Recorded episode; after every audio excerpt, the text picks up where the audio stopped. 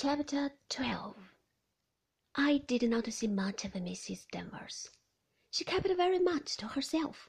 She still ran the house telephone to the morning room every day and submitted the menu to me as a matter of form. But that was the limit of our intercourse. She had engaged a maid for me, Clarice, the daughter of somebody on the estate, a nice, quiet, well-mannered girl who, thank heaven, had never been in service before and had no alarming standard. I think she was the only person in the house who stood in awe of me. To her, I was the mistress. I was Mrs. De Winter. The possible gossip of the others could not affect her. She had been away for some time, brought up by an aunt fifteen miles away, and in a sense she was as mute mentally as I was. I felt at ease with her.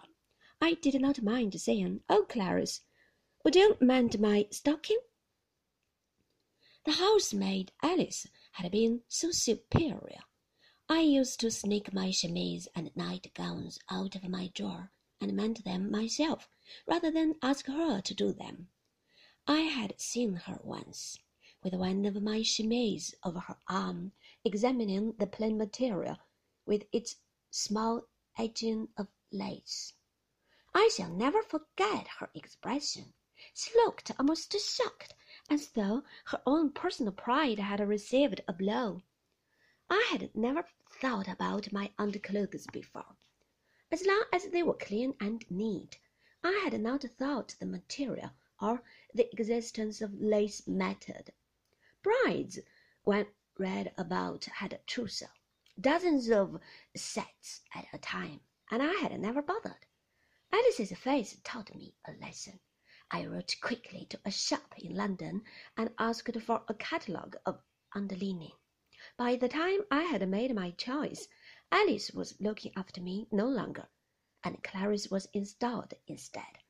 It seemed such a waste buying new underclothes for Clarice that I put the catalogue away in a drawer and never wrote to the shop after all. Housemaid Alice had been so superior.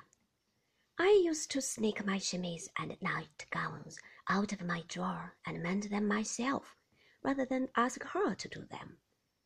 I had seen her once, with one of my chemises over her arm, examining the plain material with its small edging of lace. I shall never forget her expression.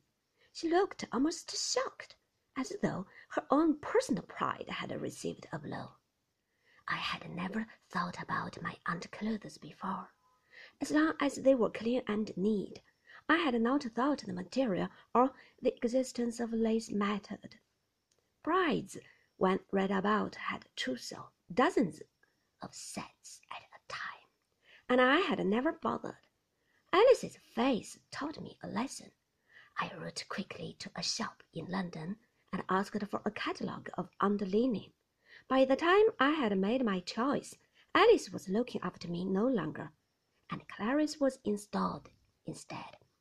It seemed such a waste buying new underclothes for Clarice that I put the catalogue away in the drawer and never wrote to the shop after all. I often wondered whether Alice told the others and if my underclothes became a topic of conversation in the servants' hall, something rather dreadful to be discussed in low tones when the men were nowhere about. She was too superior for it to be made a joking question. Phrases like "chemise to you" would never be bandied between her and Frith, for instance. No, my underclothes were more serious than that more like a divorce case heard in camera. At any rate, I was glad when Alice surrendered me to Clarice. Clarice would never know real lace from false. It was considerate of Mrs. Danvers to have engaged her. She must have thought we would be fit company, one for the other.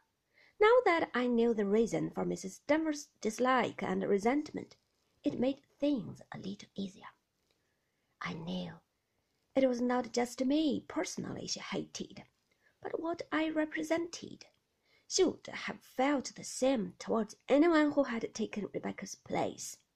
At least, that was what I understood from Beatrice the day she came to lunch. Did not you know? she had said. She simply adored Rebecca.